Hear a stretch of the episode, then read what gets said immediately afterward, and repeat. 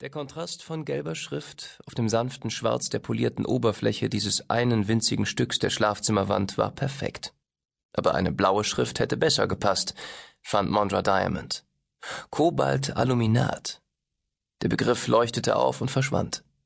Weiterer Text folgte, aber sie war zu erschöpft, um ihn vollständig zu memorieren. Er flatterte in Fetzen durch ihr Bewusstsein.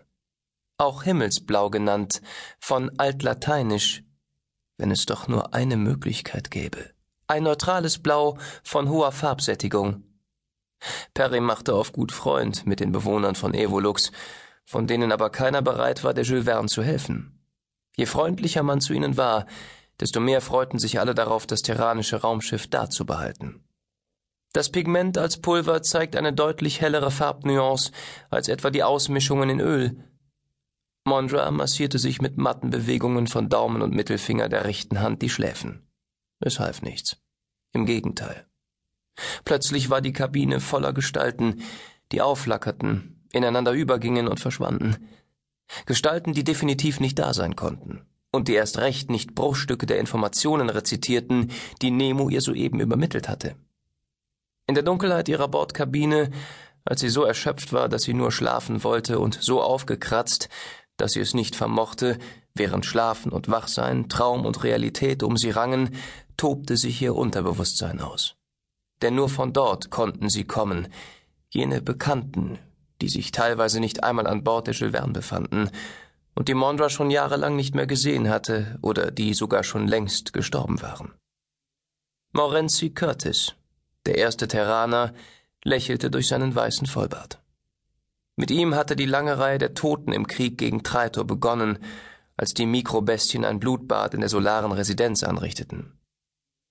Im altterranischen China wurde Kobaltblau schon in der Tang-Dynastie in keramischen Glasuren verwendet. Wie untypisch war dieser Satz für Morenzi. So hätte er nie gesprochen.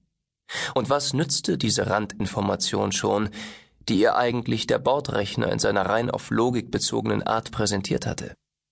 Curtis Mund verzog sich, wurde immer größer und entließ eine mächtige vierarmige Gestalt, während Curtis selbst sich auflöste. Die Haut des weißen Halutas Blorakane glitzerte, und Mondra fragte sich, was ausgerechnet er in ihrer Fantasie zu suchen hatte. Es ist ein Kobalt-Aluminium-Spinell, Kobalt-2-Oxid und Aluminiumoxid. In der Farblehre ist zu bedenken, dass 0047 AB Hexadezimal der Haluter lachte, aber es war kein Haluterlachen, sondern kindlich. Ihr stockte der Atem, als sie das Glucksen erkannte. Ein Kind schob sich unter Rakanes rechtem Fuß hervor, hob den Giganten spielerisch leicht hoch, und dieser trieb wie eine Seifenblase davon. DeLorean, wollte Mondra schreien, aber die Stimme versagte ihr den Dienst. DeLorean, ihr Sohn, Perrys Sohn. DeLorean, der sie auf ewig hätte mit Perirodan verbinden sollen. Und plötzlich war der Schmerz wieder da, als sie ihn gehen lassen musste, ohne ihn je kennengelernt zu haben, denn er war niemals ihr Sohn gewesen, sondern die Liebe und die Erinnerung verscheuchten den grausamen Gedanken an die Pläne von S und wählten ihren eigenen Weg. Das Baby schaute sie an, mit seinen Augen, in denen all die Weisheit der Ewigkeit glitzerte, und es schien seine Mutter auslachen zu wollen, weil sie sich mit lächerlichem Hintergrundwissen beschäftigte, statt der Realität in die Augen zu sehen. Tu es, vermeinte sie seine Gedanken zu hören, und lass dich nicht vom Gegenteil überzeugen. DeLorean verschwand und wich einem Mann, dem Mondra keinen Namen geben konnte und dem sie doch, davon war sie überzeugt, viel verdankte. Wer wusste schon, welche verschlungenen Wege das Unterbewusstsein einschlug. Er trug dunkles, leicht gewelltes Haar, das von grauweißen Strähnen durchzogen und genau in der Mitte der Stirn gescheitelt war. Er lächelte, und das Oberlippenbärtchen ging in einen auf wenige Millimeter gestutzten Vollbart über. Die Augen strahlten, als hätten sie viele Geheimnisse des Kosmos und des Lebens gesehen und durchschaut. Halt daran fest, sagte er denn die Idee ist von gewaltiger Bedeutung, auch wenn du sie gleich, wenn du endgültig erwacht bist, nicht mehr wirst greifen können. Halt daran fest. Und dann wurde es dunkel. Der Schlaf hatte letztlich gewonnen. Mondra Diamond fuhr hoch. Sie trug momentan die Alleinverantwortung als Expeditionsleitung der gestrandeten Jules Verne. Licht, murmelte sie, während sie sich im Bett aufsetzte. Ihre letzten Erinnerungen waren merkwürdige, wirre Bilder.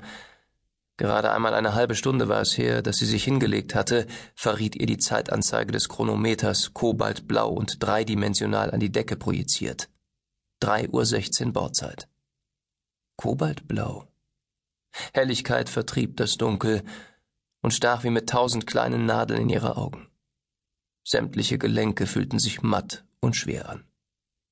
Perry und Ichotolot waren mit den Jakonto auf Evolux unterwegs, dem Werftplaneten der Kosmokraten, auf dem die Jules Verne inzwischen nicht mehr Gast, sondern gefangen war. Seit zehn Tagen. Seit sie aus der Vergangenheit zurückgekehrt waren. Allmählich gewöhnte Mondra sich an die Helligkeit, in der die Zeiteinblendung verblasste. Das Licht bewirkte keine Schmerzen mehr, doch ihre Augen fühlten sich nach wie vor an, als wollten sie aus den Höhlen quellen.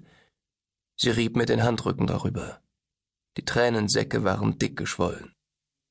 Sie schaute erst gar nicht in den Spiegel seitlich neben dem Bett, auf den Anblick des Monrad-Zombies, der sie übermüdet und mit Krähenfüßen um die Augen anstarren würde, konnte sie verzichten. Sie versuchte sich zu erinnern, was die Traumgesichter ihr gesagt hatten, aber Bilder und Worte verschwammen umso stärker, je mehr sie sich darauf konzentrieren wollte. Nur ein Gefühl blieb. Der unendliche Schmerz und die Trauer um den verlorenen Sohn. Sie spürte die Tränen auf ihrer Wange erst, als sie sie instinktiv wegwischte. Sie hatte sich mit der Geschichte der kobaltblauen Walzen beschäftigt. Die kobaltblauen Walzen. Diesen mächtigen Schiffen begegneten die Terraner schon seit Jahrhunderten immer wieder, wenn kosmische Ereignisse einem Höhepunkt entgegenstrebten. Sie waren mächtige Raumer, die ausschließlich von Dienern der Kosmokraten bemannt wurden und auch dabei nur von besonders Mächtigen. Mondra wusste etwa um die Roboter der Kairol-Reihe oder die Frau Samburi Jura, die kobaltblauen Walzen. Kobaltblau. Kobaltblau. Halt daran fest. Worauf zielten diese Worte ab, die ihr in ihrem Traum gekommen waren? Woran sollte sie festhalten? Ihre Finger zitterten vor innerer Erregung. Mondra wickelte sich aus der dünnen Decke, die sie um ihre Beine geschlungen hatte, und ging in die kleine Hygienezelle. Sekunden später tauchte sie die Hände und Unterarme in eiskaltes Wasser. Die Haut prickelte und schmerzte, als ritze ihr jemand mit einem feinen Vibroskalpell die Adern.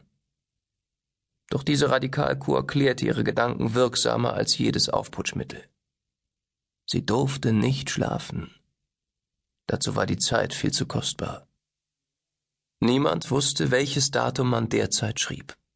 Sie waren zwar in der Gegenwart angekommen, aber ob nun exakt zum Zeitpunkt des Abfluges, kurz davor oder lange danach, wussten sie nicht. Sie wussten lediglich, dass der Kontextwandler seinen Geist aufgegeben hatte und daher die Wahrscheinlichkeit einer temporalen Abdrift sehr hoch war. Der Werftplanet Evolux, ihre derzeitige Zwangsheimat, hatte sich als vielschichtiger erwiesen, als jeder es zunächst für möglich gehalten hatte. Und vor allen Dingen als problematischer. Die Jules Verne fand auf dieser Kosmokratenwelt keineswegs die uneingeschränkte Unterstützung, die sich die Besatzung erhofft hatte.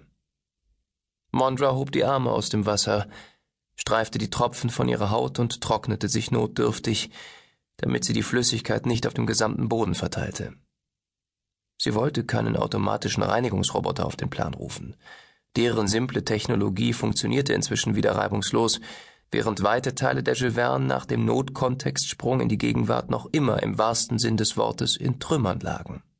Mondra wollte sich durch nichts ablenken lassen, weder durch einen kleinen Robot noch durch Norman, ihren zwergenhaften Hauselefanten. Dieser reckte ihr keck den Rüssel entgegen, als sie die Hygienezelle verließ.